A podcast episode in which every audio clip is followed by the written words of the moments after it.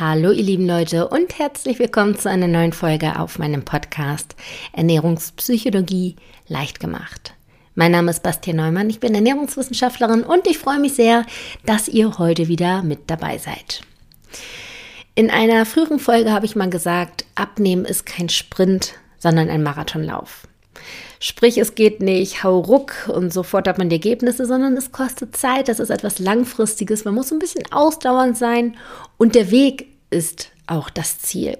Und das bezieht sich nicht nur aufs Abnehmen, sondern jegliche Dinge, die sich aufs Ernährungsverhalten beziehen. Also auch wenn man seine Ernährung umstellen möchte, dann ist es immer etwas Langfristiges, was so ein bisschen Geduld braucht.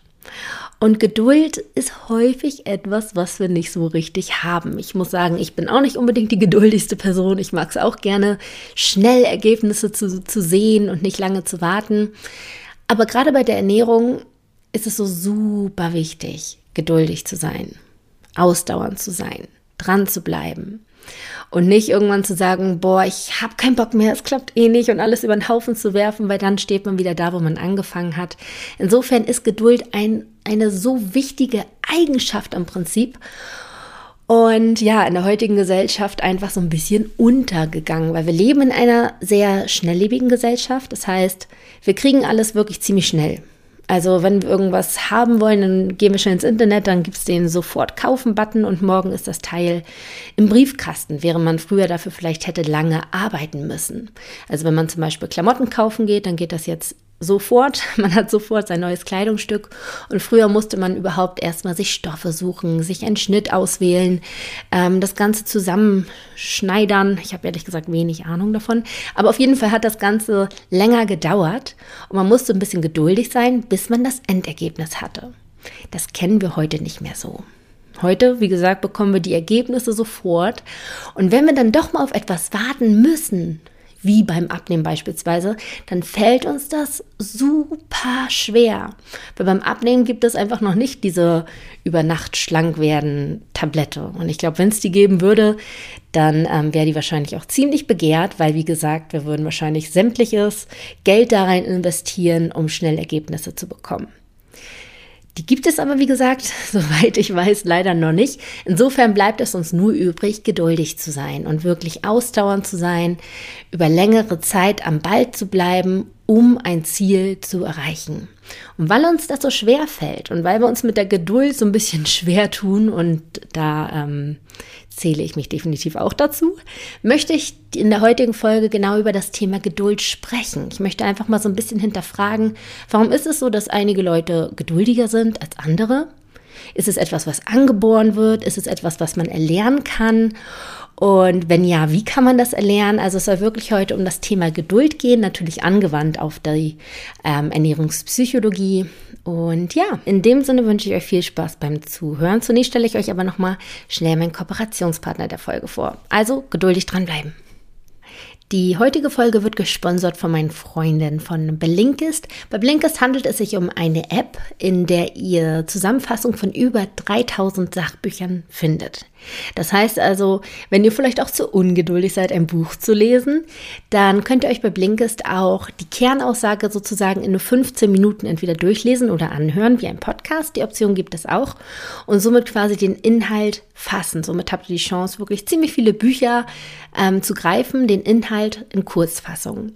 Und ich möchte euch da auch ein Buch ans Herz legen, was mir wirklich sehr, sehr viel gebracht hat. Das Buch heißt Du musst nicht von jedem gemocht werden. Das findet ihr auch bei Blinkist. Und in diesem Buch geht es ein bisschen darum, warum man eigentlich bestimmte Dinge tut. Häufig, weil man irgendwie dazugehören möchte, weil man gemocht werden möchte. So auch zum Beispiel möchte man eine bestimmte Figur vielleicht haben, um andere ähm, ja, von anderen gemocht zu werden. Und wenn man das für sich so ein bisschen auflösen kann mit Selbstliebe, mit Selbstakzeptanz, dann nimmt es auch diesen Druck raus, ähm, ein bestimmtes Erscheinungsbild haben zu müssen, um von anderen gemocht zu werden. Also für mich persönlich eine große, große Buchempfehlung, die ich euch rausgeben möchte. Und wie gesagt, das Ganze findet ihr bei Blinkes. Dieses Buch speziell jetzt in der Kategorie Persönlichkeitsentwicklung, aber es gibt auch noch viele weitere Kategorien, insgesamt über 25, beispielsweise Gesellschaft und Kultur, Kreativität, aber auch Gesundheit und Ernährung. Also wie ihr seht, eine große, große Auswahl und jeden Monat kommen auch noch circa 40 neue Titel dazu. Wenn euch jetzt die Neugier gepackt hat und ihr das Ganze mal testen wollt, dann könnt ihr das auch völlig kostenlos machen für sieben Tage.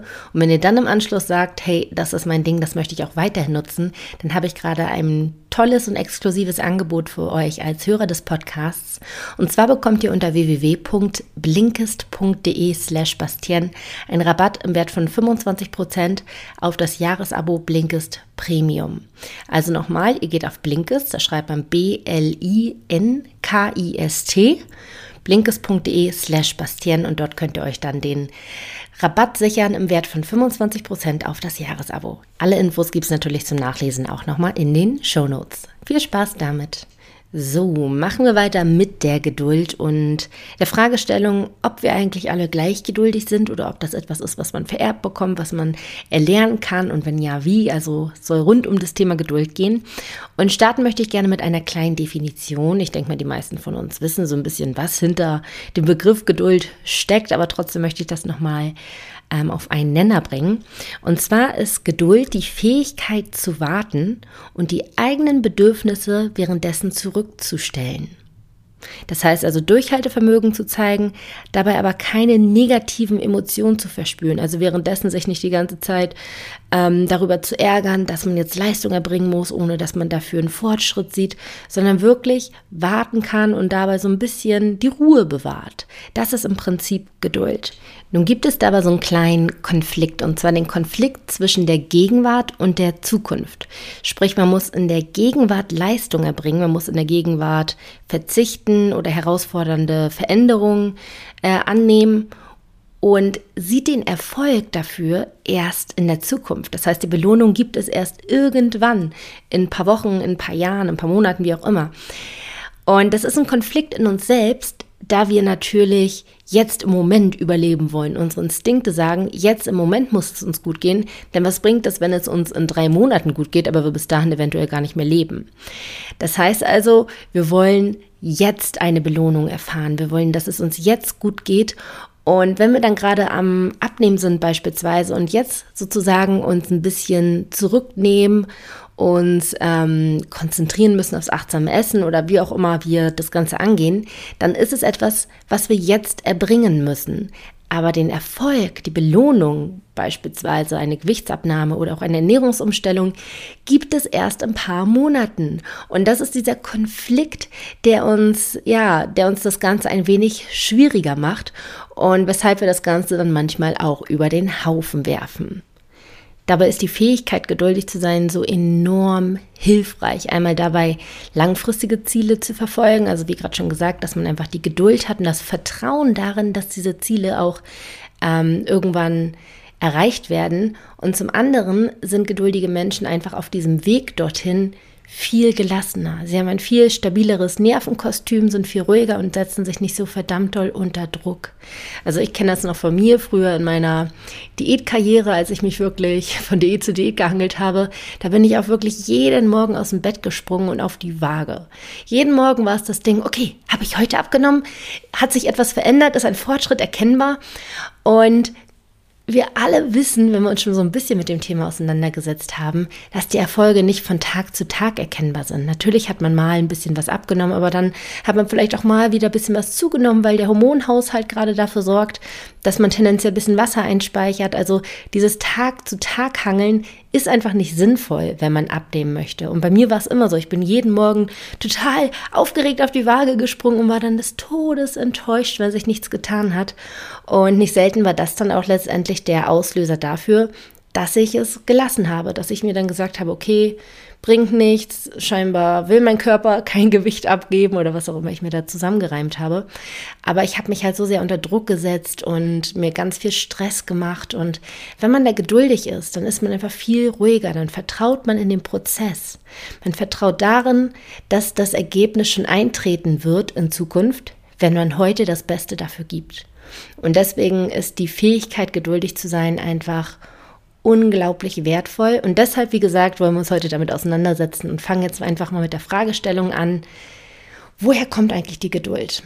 Woher kommt das, beziehungsweise ist es angeboren oder eignet man sich das vielleicht auch im Laufe des Lebens an?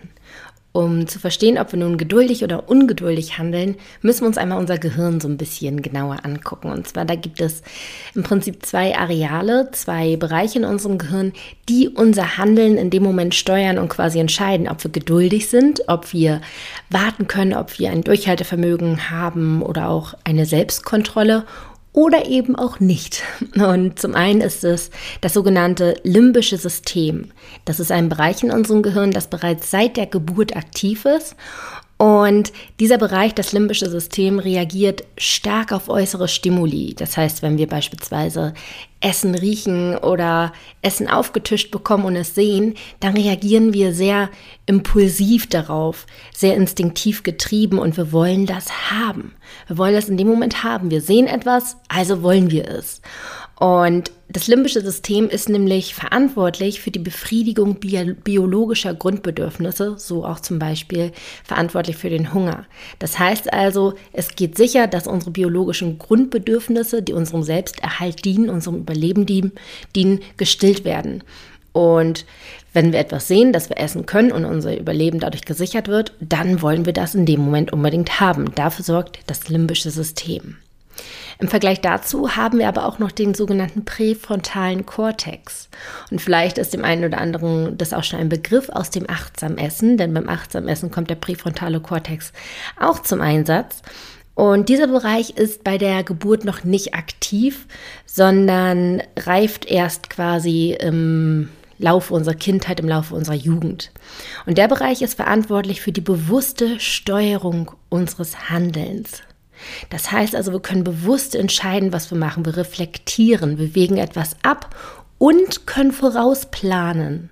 Das heißt, wir können wirklich überlegen, was für Konsequenzen bringt ein bestimmtes Handeln mit sich, was hätte ich davon in x Wochen oder Monaten. Also wir können wirklich vorausschauend handeln, wir können reflektieren, wir können planen und bewusst entscheiden, was wir tun. Und nun ist es so, dass eigentlich entschieden wird, welches Verhalten wir an den Tag legen, also ob wir geduldig sind oder nicht. Ähm, das wird dadurch beeinflusst, welches dieser beiden Systeme aktiver ist. Ob es das limbische System ist, das uns in diesem Moment beherrscht, oder der präfrontale Kortex. Lange Zeit ist man davon ausgegangen, dass es angeboren ist, welches System quasi aktiver ist, welches System stärker funktioniert und unser Handeln somit prägt. Heute weiß man jedoch, dass es zwar eine genetische Prädisposition gibt, sprich eine genetische Veranlagung, welches Areal wie gut ausgeprägt ist. Das macht jedoch nur einen kleinen Teil dessen aus. Heute weiß man, dass unsere Erlebnisse und unsere Erfahrungen unser Gehirn viel mehr prägen als das, was uns genetisch quasi mitgegeben wurde.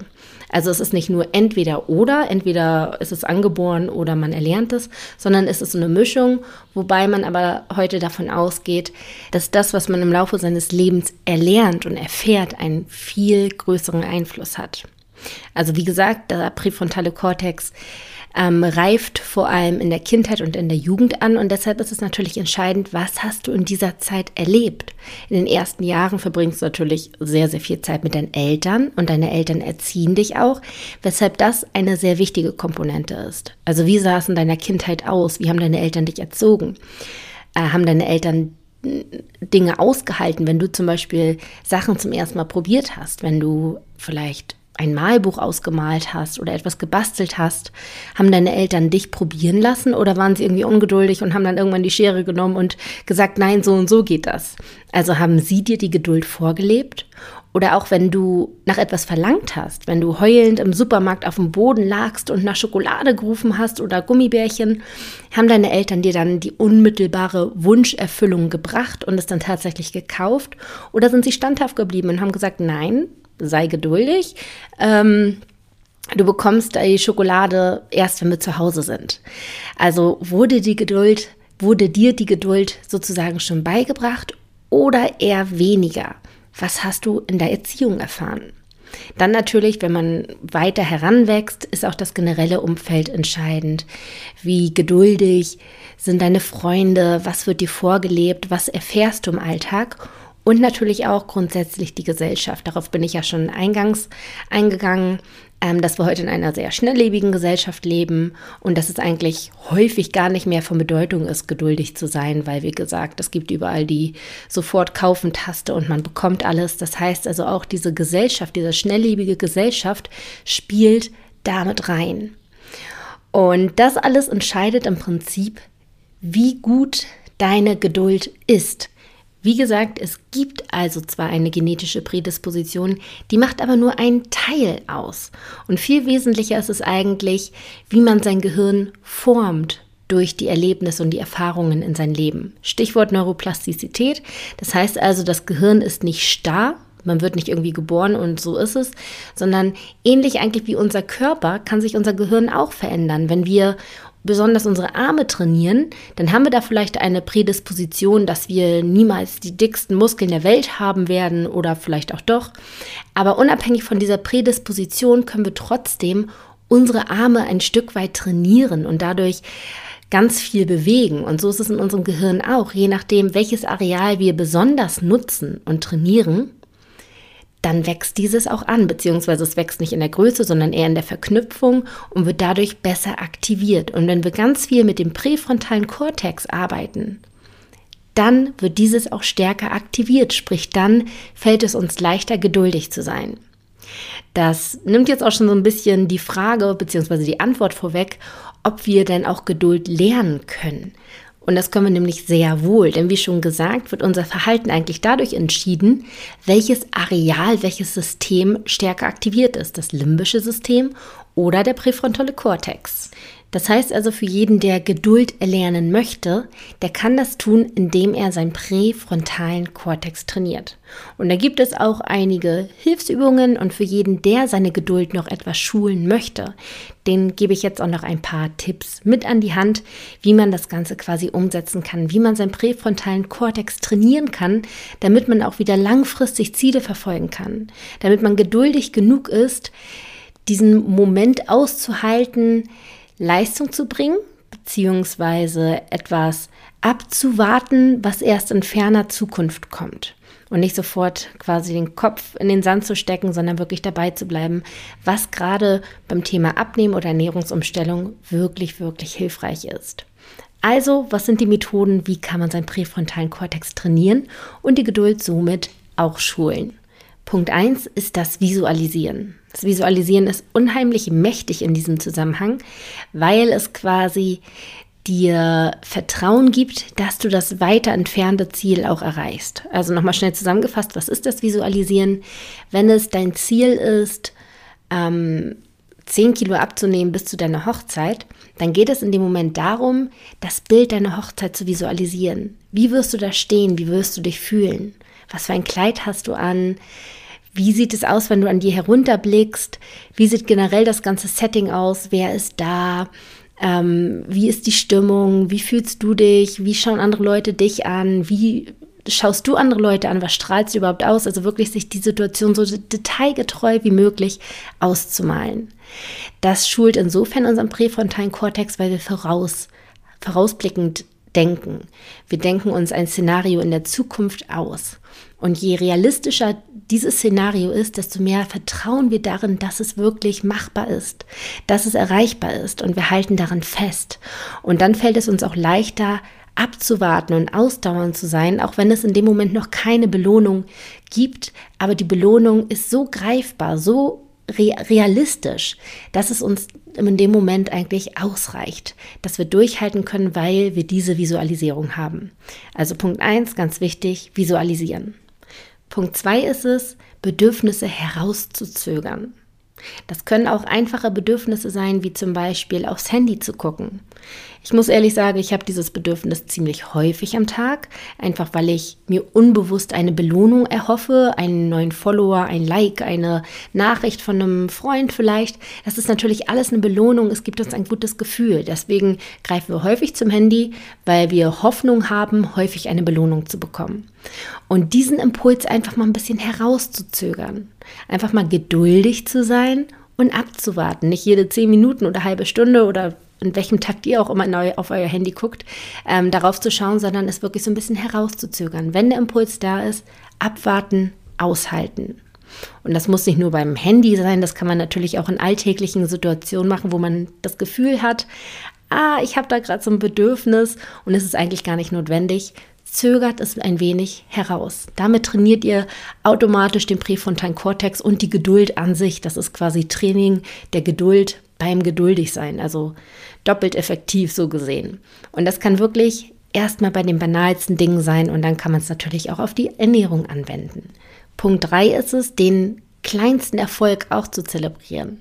Das heißt also, dass wir quasi Zwischenziele auch als etwas Großes ansehen, weil sonst sind wir immer frustriert, weil die große Belohnung ist ja noch so weit weg und bis dahin ist alles nur negativ.